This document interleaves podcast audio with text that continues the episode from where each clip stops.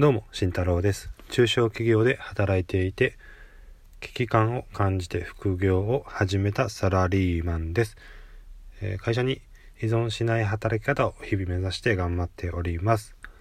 今日はですね、えー一つのアプリを紹介したいと思います。えーそのアプリというのはフリードリーというアプリです。まあ、これが何のアプリかと言いますと、えまあ情報収集の、えアプリですね。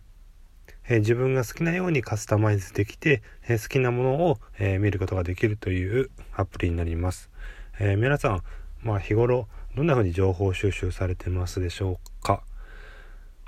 まあ、Yahoo のニュースを見たりとか、まあ、スマートニュースを見たりうんニュースピッニュースピックスとかアプリもありますね。私も入れています。まあ、そういったまあいろいろいろんな、えーニュースが見れるアプリで、えー情報収集されている方も多いんじゃないでしょうか。で、その中でまあ情報収集してるとどうしてもなんていうんですかね自分に必要ない情報っていうのはまあかなり多いですよね。まあ、情報量っていうのはまあ年々どんどん増えていってもう一人で消化できる、えー情報量ってっていうのは圧倒的にまあ超えてます。なので自分の中でしっかり取捨選択をして情報を入れていかないと、まあ、余計なものに気を取られたりとか時間を食われてしまうっていう恐れがあります。なのでここで、えーいいのがこの先ほど紹介したフリードリーというアプリです。これは自分の好きなものだけを見ることができる収集することができるというものです。まあ、使い方は簡単で、まあ、アプリインストールしてもらってで自分が気になる、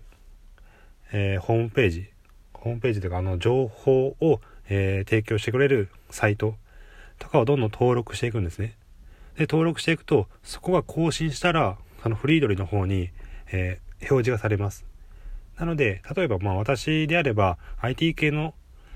え情報収集のために使ってます。なので IT 系の、えーサイトを、え複数登録して IT 関係の最新情報がその自分自身のフリードリーを見るだけで全て集まってる状態になります。なので他の情報っていうのはもうシャットダウンしている状態ですね。まあ、政治のことであったりとか、えー芸能ニュースとかそこら辺っていうのはまああんまりもう興味がないのであのシャットダウンしています。まあ、政治はま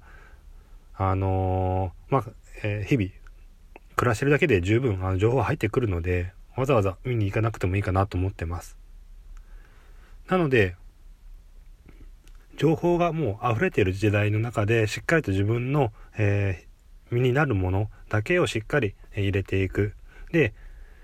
気を取られてしまうやつはもうシャットダウンしてしまう。で自分の関心の範囲の中だけ、えー自分のうん力の影響が及ばないところまあ縁があるとして自分の力が及ばないっていうところはもう外の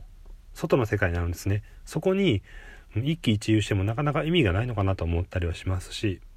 特に芸能人のフリーニュースとかですね。そういったものはあまり意味がないかなと思います、えーその人たちが何をしてようが自分の生活には1ミリも関係がないわけで。なので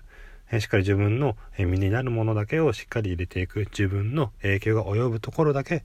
のものを、えー情報を入れてしっかり関心を持っていくっていうことが大事かなと思います。はい。なので今日は、えーフリードリーというアプリを紹介しました。皆さんもぜひ一度使ってみてください。では今日はこれまでです。じゃあね。